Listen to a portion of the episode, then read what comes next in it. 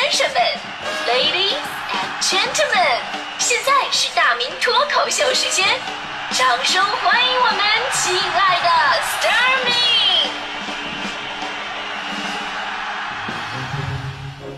好，欢迎各位来到今天的大明脱口秀，我是大明啊。今天咱们说到那些年你被老师没收过的东西。昨天呢，我问了身边的一些朋友，我非常悲伤的发现，就是现在的学校老师没收的最多的就是手机，因为大部分的学校呢是不允许带手机上学的，但是很多孩子还偷着玩啊，所以老师必须得没收啊。但是上有政策，下有对策，正所谓狡兔三窟。所以现在所有的孩子基本都《霸王别姬》啊，《霸王别姬》的就是就是说，你就算没收了一个手机，但是小霸王们还有别的手机，《霸王别姬》啊，你没收了一个诺基亚，我再拿出一部华为，诺基亚其实就是一个勾引你来没收没收啊。不过呢，听说呢，有的老师啊。这个抓着你玩手机也够狠的，就有老师呢把学生正在打王者荣耀的手机给没收上来了，而且呢把手机以学生能够看到的屏幕的这个状态放在讲台上，让他亲眼看着这局游戏因为他们的挂机而输掉，这种撕心裂肺的感觉，就只有玩过的人才懂，对吧？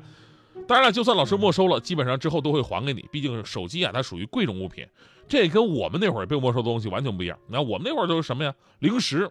这个 就就可能直接被老师消耗了，这样抄的歌本老师直直接撕掉。我看那个体坛周报，老师直接当垃圾扔垃圾箱了。还有看那个武侠小说，老师直接拿走不说，第二天还顶着两个大黑眼圈问你第二本有吗？说到老师抓学生看闲书啊，真的是特别厉害，因为那会儿很多学生都特别聪明，把这种闲书上面包了各种各样的书皮儿。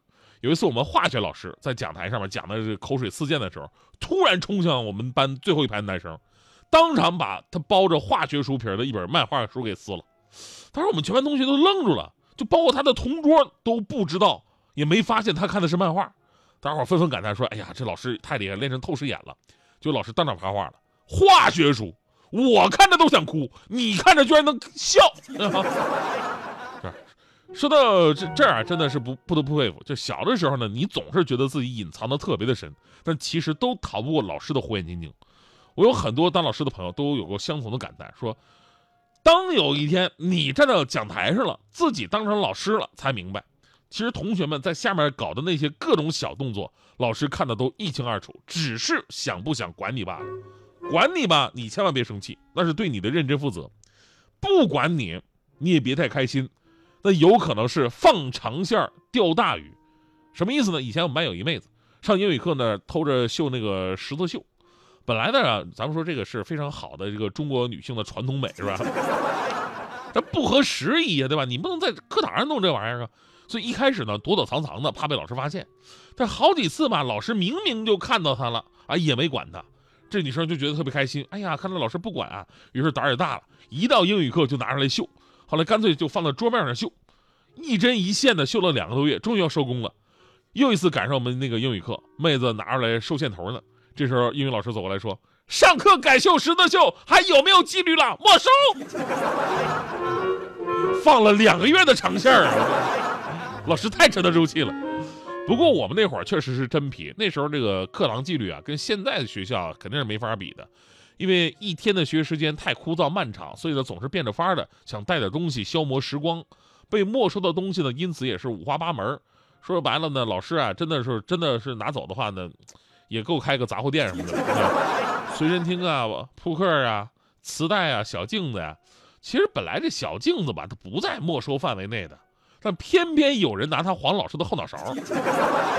所以我至今不明白一个道理，就是我我也求收音前咱们的职业老师们这个解答一下，就是你们在背过去写板书的时候，是怎么感受到后面有同学拿小镜子晃你们的呢？这个。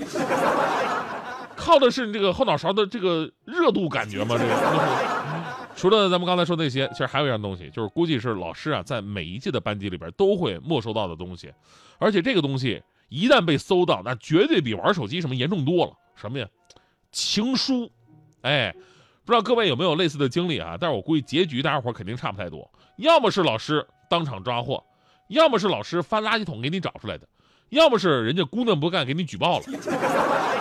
所谓的被老师没收的情书下场只有一个，那就是把爱剪碎了，随风吹向大海。但是接下来的这封被没收的情书却感动了无数的网友。这是一个新闻啊！最近呢，有一位高中老师啊，参加自己两个学生的婚礼，婚礼上呢，他把其中这个男生读高中的时候给那个女孩写的一封情书啊，但是被他发现了，给没收了，把这封情书还给了他们。这不仅让这对新人非常的意外，也让无数网友纷纷感叹说：“老师啊，你那会儿没想到他们能坚持这么久吧？”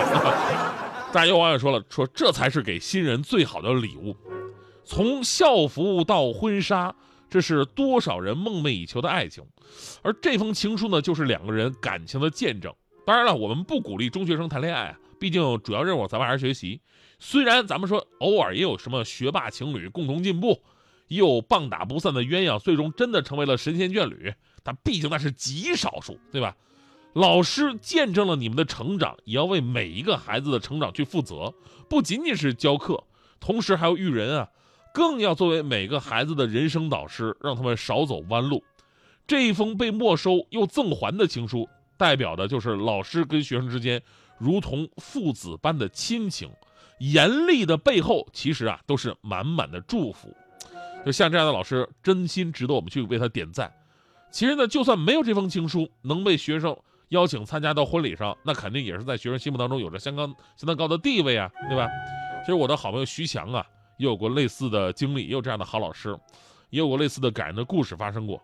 强哥结婚那一天呢，他的高中班主任也参加了强哥的婚礼，而且就在上台致辞的时候呢，当时那老师已经年纪比较大了哈，颤颤巍巍的拿出一封信，啊，拿出一封信跟强哥强嫂说了：“哎呀，这是当年上学的时候啊，我没收你的情书啊，今天我作为你们的新婚礼物，我送给你们了。”当时强哥无比的感动，说，然后。老师，谢谢老师。老师，我太，老师，我我我当年跟我媳妇不是一个学校的呀。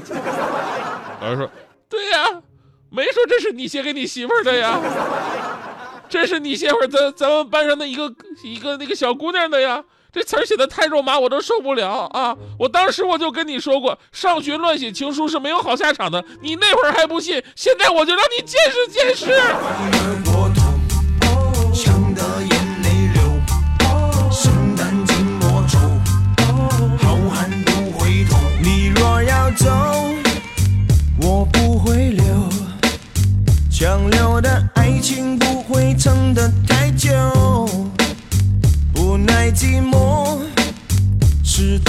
走，别以为地下恋情密不透风。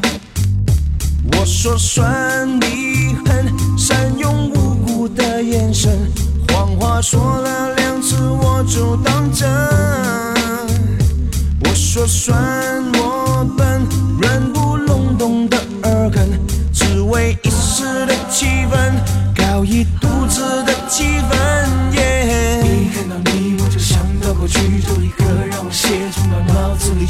心里只会永远的恨你。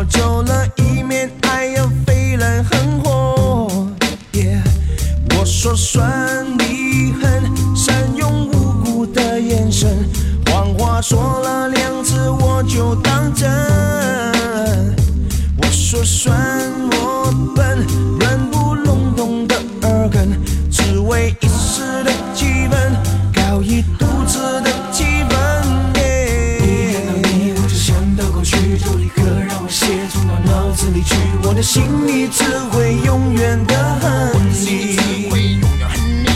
你。跟的人吃香又喝辣去丢我一个人在这里吹冷空气我会活得很好真的没关系。